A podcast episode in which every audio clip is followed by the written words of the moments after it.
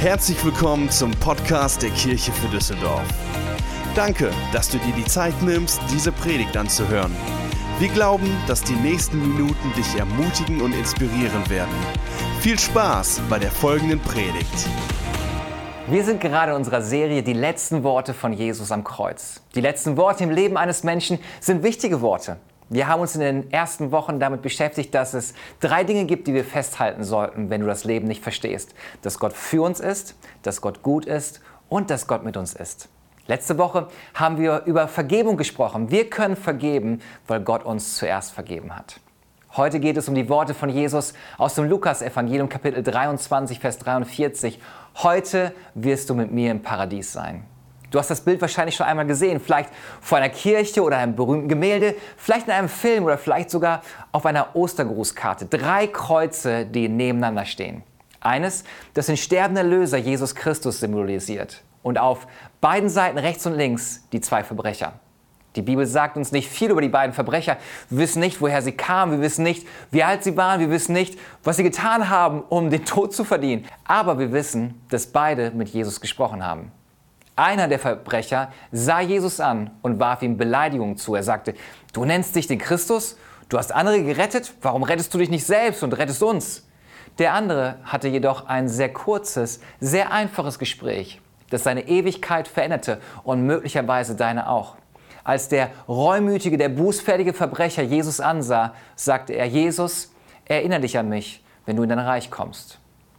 Jesus schaute auf den Verbrecher, den Tod verdient hatte. Und dann sagte Jesus die bemerkenswertesten, gnadenvollsten Worte in der Geschichte, als er sagte, heute wirst du mit mir im Paradies sein.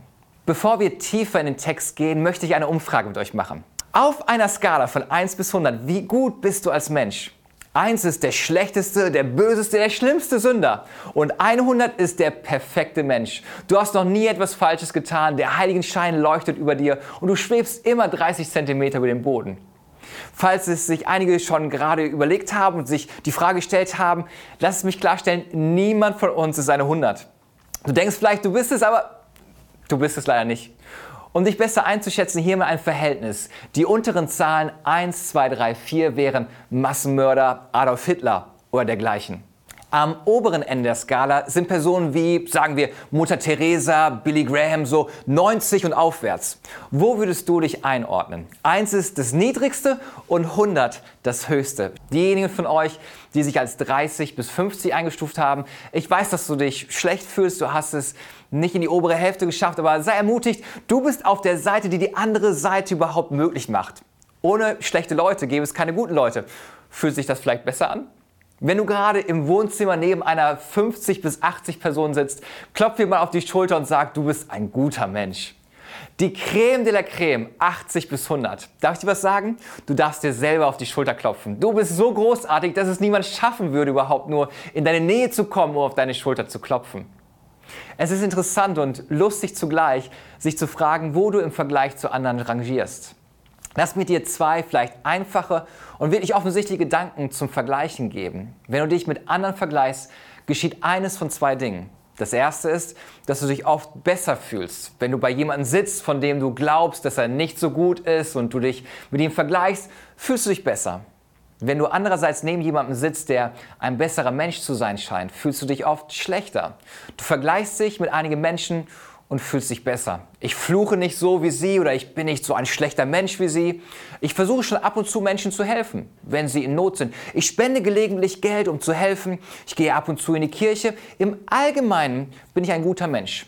Ich bemühe mich sehr. Ich habe noch nie jemanden getötet. Ich betrüge den Staat nicht bei meiner Steuererklärung. Äh, zumindest nicht so sehr wie die meisten anderen Leute. Weißt du, Stefan, ich bin eigentlich ein ziemlich guter Mensch. Ich vergleiche mich mit anderen und das gibt mir ein gutes Gefühl. Auf der anderen Seite gibt es einige Leute, die einfach so großartig, so toll sind. Wenn du dich mit ihnen vergleichst, fühlst du dich nicht ganz so gut. Du hast das Gefühl, dass das, was du machst, es reicht nicht aus. Vielleicht bist du eine Mutter und du hast diese Freundin, die wie eine Supermama ist. Sie ist nervig, anstrengend, perfekt. Weißt du, ihre Haare sind immer perfekt, ihr Haus ist immer perfekt aufgeräumt, ihre Kinder benehmen sich immer perfekt und du fragst dich, wie macht sie das bloß? sie bringt dich dazu, dich schlecht zu fühlen. Ich weiß, dass ich sie lieben sollte und das tue ich auch im Allgemeinen. Schließlich ist sie meine beste Freundin, aber manchmal hasse ich sie heimlich, weil sie mich dazu bringt, dass ich mich schlecht fühle. Oder es könnte sein, dass du diesen Typen kennst, bei dem finanziell einfach alles zu funktionieren scheint. Du versuchst so sehr weiterzukommen, bist mit 40 immer noch mit deinem BAföG-Darlehen am Abbezahlen und was auch immer du tust, es scheint nicht zu funktionieren. Und der Typ taucht schon wieder auf mit einem neuen Boot, einem neuen Haus, einem neuen Auto und du fühlst dich irgendwie als Versager. Oder es könnte sein, dass du Christ bist Du willst, dass Gott stolz auf dich ist und du ein gutes Vorbild für andere bist, aber irgendwie kriegst du es nicht richtig hin. Und du hast diesen anderen Freund, der ist wie ein Heiliger. Diese Person kommt in den Raum rein und der Raum strahlt auf. Tada! Jemand hat Herausforderungen und diese Person zitiert einen Bibelvers nach dem anderen und du denkst dir, wie macht der Typ das? Ich kann das nicht, das nervt einfach. Wenn diese Person betet, sind die Gebete so ausgefeilt und kraftvoll. Du denkst dir, wenn ich Gott wäre, würde ich sagen, sicher, bei solchen Gebeten, was auch immer du willst. Und du denkst dir, wenn ich bete, höre ich mich einfach nicht so geistlich an. Meine Gebete sind einfach nicht so gut. Ich bin eher der ADHS-Beter. Ich bete, lieber Gott, Vater im Himmel. Oh, ein Vogel. Äh, wo war ich nochmal? Du vergleichst dich mit einigen Menschen und fühlst dich besser. Du vergleichst dich mit anderen und denkst, wenn sie wüssten, was ich getan habe und was für Gedanken ich habe, ich fühle mich so unzulänglich. Deswegen hier noch einmal für dich persönlich auf einer Skala von 1 bis 100, wie gut bist du als Mensch? Wo würdest du dich als Mensch einordnen? Lasst uns in die Bibel reinschauen, in das Lukas-Evangelium Kapitel 23. Was wir heute tun werden, ist, dass wir uns zwei Menschen anschauen werden, die nicht so gut waren und neben Jesus am Kreuz hingen, als er sein Leben für uns am Kreuz gab. Im Lukas-Evangelium Kapitel 23 ab Vers 32 lesen wir folgende Worte. Auch zwei andere Männer, beides Verbrecher, mit anderen Worten nicht gute Menschen, wurden abgeführt, um mit ihm, mit Jesus, hingerichtet zu werden. Schließlich kamen sie an einen Ort, der Schädelstätte heißt. Dort wurden alle drei gekreuzigt, Jesus in der Mitte und die zwei Verbrecher rechts und links von ihm. Wer war neben Jesus? Zwei Kriminelle. Das waren keine guten Leute. Sie waren nicht nur keine guten Menschen, sondern die Chancen stehen gut, dass sie als der Abschaum in ihrer Gesellschaft angesehen wurden. Als Jesus lebte, war die Kreuzigung nur eine von vielen verschiedenen Möglichkeiten, eine Person hinzurichten. Tatsächlich war es sogar die teuerste Art der Hinrichtung und daher war es ausschließlich dafür da, um zwei Dinge zu tun. Das eine war, jemanden öffentlich zu demütigen und der zweite Grund war, um jemanden qualvolle Schmerzen zu bereiten. Die Hinrichtung war sehr teuer, da mindestens vier römische Soldaten und ein Centurio dafür benötigt wurden und es auf mehrere Tage dauerte, bis die Person starb. Während die Sonne auf die Person einstrahlte, wo sie förmlich verrückt, die Tiere fingen an, an ihrem Fleisch zu fressen. Die Kreuzigung wurde durchgeführt, um den Abschaum der Gesellschaft zu demütigen und zu foltern. Es war äußerst selten, dass die Römer einen Römer kreuzigten. Typischerweise kreuzigten die Römer jüdische Sklaven wegen eines Verbrechens oder für die Art von Person, die sie waren. Dass Jesus gekreuzigt wurde, war eine sehr klare Aussage. Im Grunde nennst du dich ein König der Juden, aber in unseren Augen bist du ein Sklave, bist du der Abschaum der Gesellschaft. Und nun hing Jesus zwischen zwei Verbrechern. Wir wissen nicht, was sie getan haben, aber wir wissen, dass es wahrscheinlich sehr böse Menschen waren. Sie galten wie Jesus als Abschaum der Gesellschaft. Es waren wahrscheinlich zwei Sklaven, die ein Verbrechen begangen hatten. Also hing Jesus neben den Schlimmsten der Schlimmsten. In Vers 39 heißt es in der Bibel weiter, einer der Verbrecher, die neben ihm hingen, spottete, du bist also Christus, beweise es, indem du dich rettest und uns mit. Doch der andere mahnte, hast du nicht einmal jetzt Ehrfurcht vor Gott, da du den Tod vor Augen hast? Wir haben für unser Vergehen den Tod verdient, aber dieser Mann hat nichts Unrechtes getan. Dann sagte er, Jesus, denk an mich, wenn du in dein Reich kommst. Da antwortete Jesus, ich versichere dir, heute noch wirst du mit mir im Paradies sein. Und Jesus antwortete diesem Mann, der nichts mehr gut machen konnte, der seine Sünden nicht wettmachen konnte, der nur den Tod verdient hatte. Jesus sagte, ich versichere dir, heute noch wirst du mit mir im Paradies sein. Diese Geschichte verdeutlicht eine der wichtigsten Wahrheiten im Leben und korrigiert eine der größten Missverständnisse in der heutigen Welt. Einer der häufigsten Missverständnisse in der Welt ist, dass gute Menschen in den Himmel kommen. Wir sind uns nicht sicher, wie gut man sein muss, vielleicht auf unserer Skala 50 und höher, vielleicht wenn die letzten zehn Jahre besser waren als die vorherigen. Wir wissen es nicht, wo die magische Grenze ist. Aber die meisten Menschen heutzutage glauben, ich bin nicht so schlecht wie andere. Ich hoffe, ich bin gut genug. Wenn ich mich wirklich bemühe und ein guter Mensch bin, zumindest irgendwie gut, dann komme ich in den Himmel. Aber diese Geschichte zeigt perfekt, dass gute Menschen nicht in den Himmel kommen. Vergebene Menschen kommen in den Himmel. Und das ist ein großer Unterschied. Gute Menschen kommen nicht in den Himmel. Denn wenn wir ehrlich sind, ist keiner von uns gut. Die Bibel sagt, dass Gott allein gut ist und dass wir alle den Standard Gottes nicht erfüllen. Und die gute Nachricht ist, dass gute Menschen nicht in den Himmel kommen, sondern vergebene Menschen kommen in den Himmel. Schauen wir uns den vergebenen Verbrecher am Kreuz an und schauen wir uns zwei Dinge an, die auch für unser Leben gelten. Mein erster Punkt ist, der Vergebene gibt Fehler zu. Er sagt, hey, ich habe gesündigt, ich habe etwas falsch gemacht. Im Vers 41 sagt er, wir haben für unser Vergehen den Tod verdient, aber dieser Mann hat nichts Unrechtes getan. Mit anderen Worten, wir haben gesündigt. Was heute interessant ist, dass so viele Menschen nicht zugeben wollen, etwas falsch gemacht zu haben. Wir vergleichen uns mit anderen. Nun, sicher bin ich nicht perfekt, aber ich bin besser als die meisten anderen. Wenn wir uns mit anderen Menschen vergleichen, fällt es uns leicht, uns vielleicht überdurchschnittlich zu bewerten. Aber wenn wir uns mit Christus, der 100, vergleichen, ist keiner von uns eine 100. Keiner von uns ist ein guter Mensch.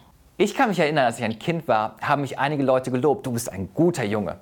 Das erste Mal, als ich merkte, dass ich nicht wirklich gut bin, war, als ich sauer auf meine Eltern war. Ich durfte etwas nicht machen, was meine großen Brüder aber durften. Ich war so sauer, dass ich mir dachte, sie haben es verdient, dass ich mich an ihnen räche. Ich war acht oder neun Jahre alt. Ich schlich mich in das Zimmer meiner Eltern, ging zum Schreibtisch und schüttete ein Tintenfass über Dokumente, die auf dem Schreibtisch lagen.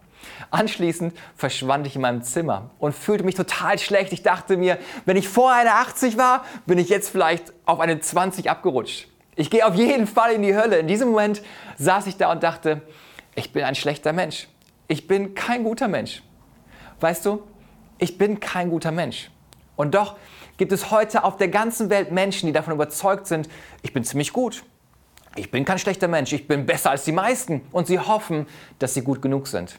Viele Menschen fühlen sich so, du hoffst, dass du gut genug bist. Und was ich heute machen möchte, ist, dass ich dir beweisen möchte, dass du nicht gut genug bist. Ich werde dir nur eine Reihe von Fragen stellen. Die erste Frage ist, wie viele von euch haben schon einmal gelogen?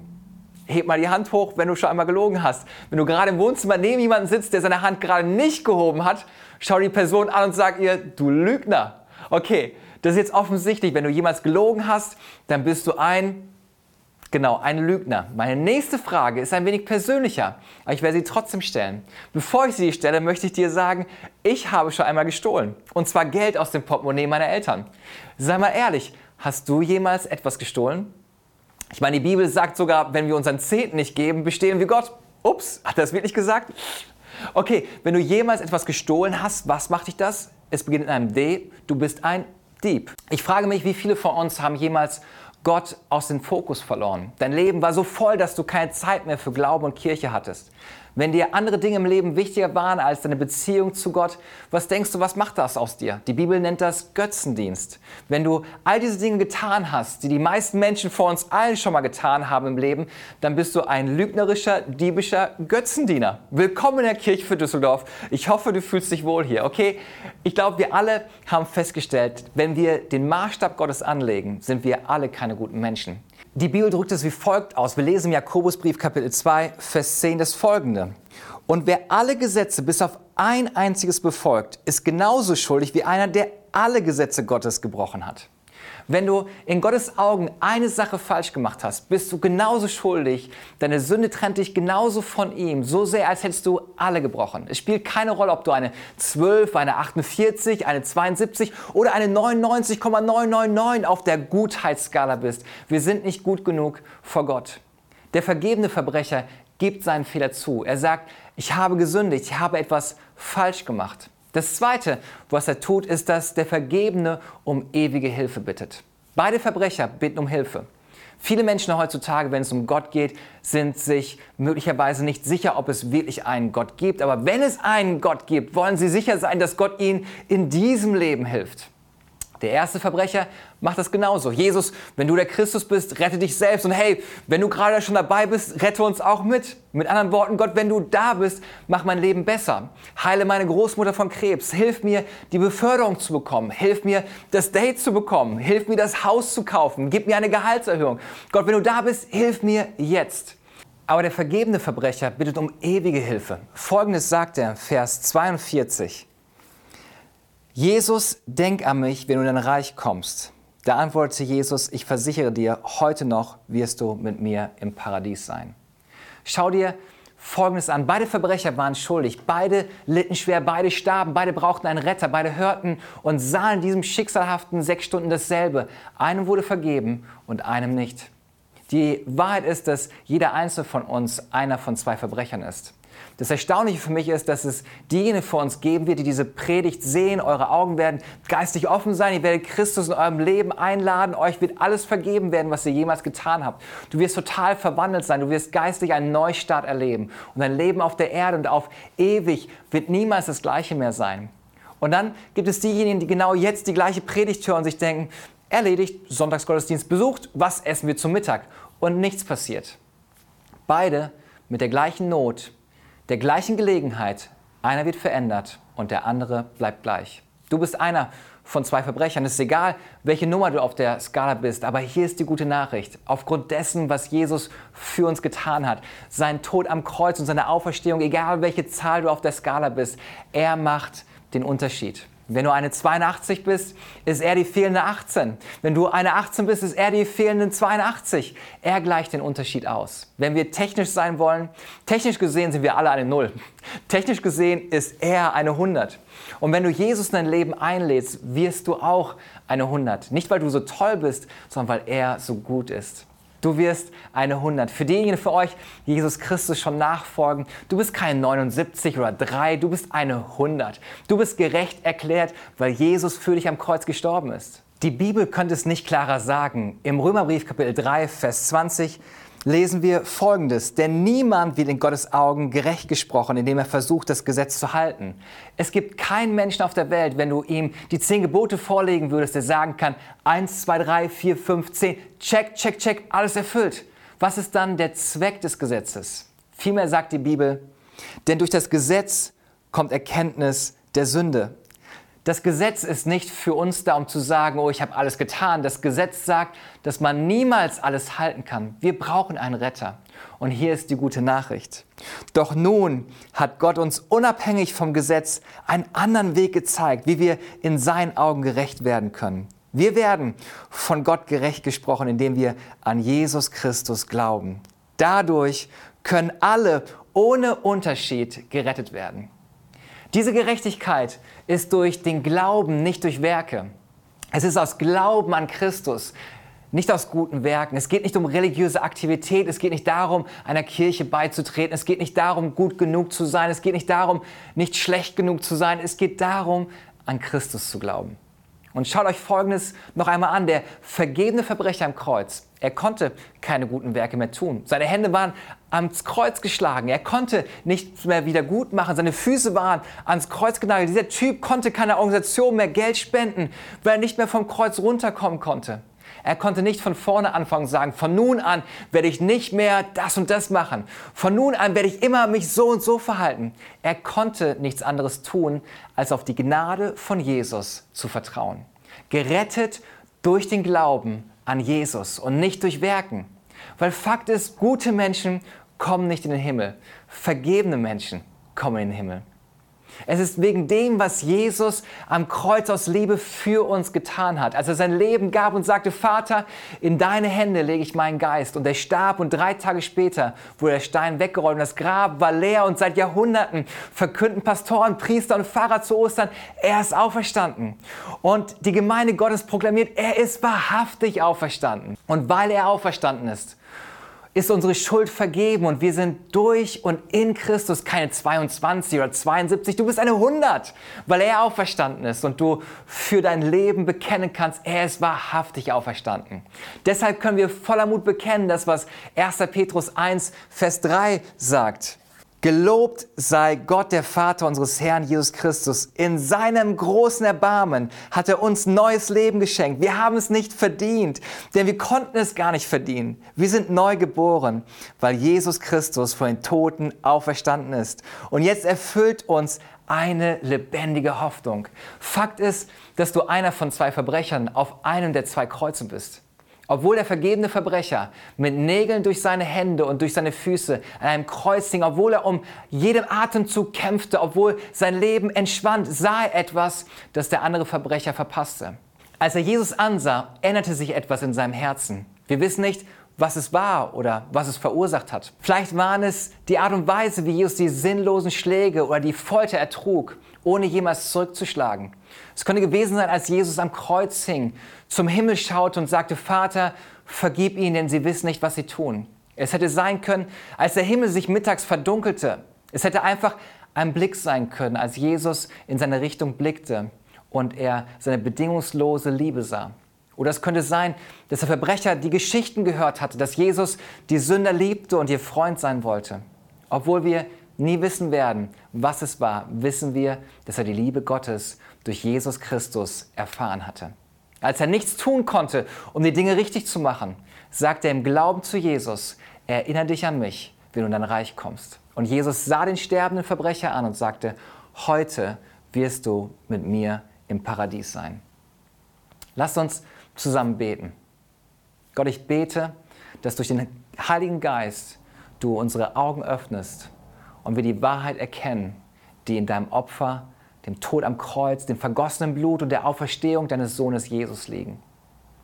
Während wir zusammen beten, es gibt einige Menschen, die an Jesus glauben. Du bist Christ, aber dennoch hast du das Gefühl, unter dem Gewicht deiner Schuld zu stehen. Du fühlst dich unzulänglich, du fühlst vielleicht Schuldgefühl, du fühlst dich verurteilt, du denkst, du bist nicht gut genug. Ich bete für dich. Gott, danke für die ermutigenden Worte aus der Bibel, wo du sagst, es gibt keine Verdammnis für die, die in Christus Jesus sind. Lass diese Worte neu lebendig in unserem Leben werden. Ich bete, dass die Wahrheit dieser Worte tief in unsere Seele eindringen und dass wir erkennen, dass wir aufgrund dessen, was du für uns getan hast, eine Hundert sind. Egal, was wir in der Vergangenheit getan haben, egal mit welcher Sünde wir heute kämpfen, uns ist durch das Blut, das Jesus am Kreuz vergossen hat, vergeben. Ich bete, dass wir heute aus diesem Grab der Verurteilung treten und in die Freiheit treten und das Licht von Jesus treten. Amen. Vielleicht schaust du auch genau für diesen Moment zu. Du gehst durch das Leben mit dem ständigen Gedanken, ich hoffe, ich bin gut genug. Habe ich zufällig schlechte Dinge getan? Habe ich genug gute Dinge getan, um das auszugleichen? Ich hoffe, es reicht irgendwie und ich bete, dass du erkennst, dass es nicht darum geht, sich noch mehr anzustrengen, sondern das Geschenk der Vergebung anzunehmen. Alles, was du zu tun hast, ist, wie der vergebene Verbrecher, deine Schuld einzugestehen. Jesus starb, um die Lücke zu schließen die Realität ist, dass wir alle eigentlich eine Null sind. Die Bibel sagt, dass keiner von uns auch nur annähernd qualifiziert ist für den Himmel. Aber Jesus, als der verkommene Sohn Gottes, vergoss sein Blut, damit wir wirklich leben. Egal, wo du dich gerade befindest, wenn du weißt, heute ist dein Moment gekommen, diese Entscheidung für dich zu treffen, Klarheit in dein Leben zu bringen und nicht länger sich selbst zu quälen, ein besserer Mensch zu sein und sich zu fragen, bin ich gut genug? Die gute Nachricht ist, Jesus war gut genug. Vertrau ihm. Du kannst nicht durch deine guten Werke oder durch deine guten religiösen Aktivitäten gerecht gemacht werden, sondern nur durch den Glauben an ihn. Durch den Glauben allein. Die Bibel sagt, wir werden von Gott gerecht gesprochen, indem wir an Jesus Christus glauben. Und das gilt dir. Ich werde dir mit einigen Worten helfen, auszudrücken, dass du dich entschieden hast, Jesus Christus nachzufolgen. Sag, himmlischer Vater, ich erkenne an, dass ich ein Sünder bin und einen Retter brauche. Jesus, rette mich. Vergib mir. Mach mich neu. Ich glaube, dass du für mich gestorben bist, damit ich für dich leben kann. Erfülle mich mit deinem Geist, damit ich dir folgen kann. Danke für ein neues Leben. In Jesu Namen. Amen. Wir hoffen, dass dir diese Predigt gefallen hat und dich in deinem Leben mit Gott stärkt. Wenn du Fragen hast, schreib uns einfach an info at kirchefürdüsseldorf.de. Außerdem bist du herzlich eingeladen, unseren Gottesdienst sonntags um 11 Uhr zu besuchen. Für weitere Informationen zu unserer Kirche besuche unsere Website kirchefürdüsseldorf.de oder folge uns auf Instagram. Wir freuen uns, dich kennenzulernen. Bis bald!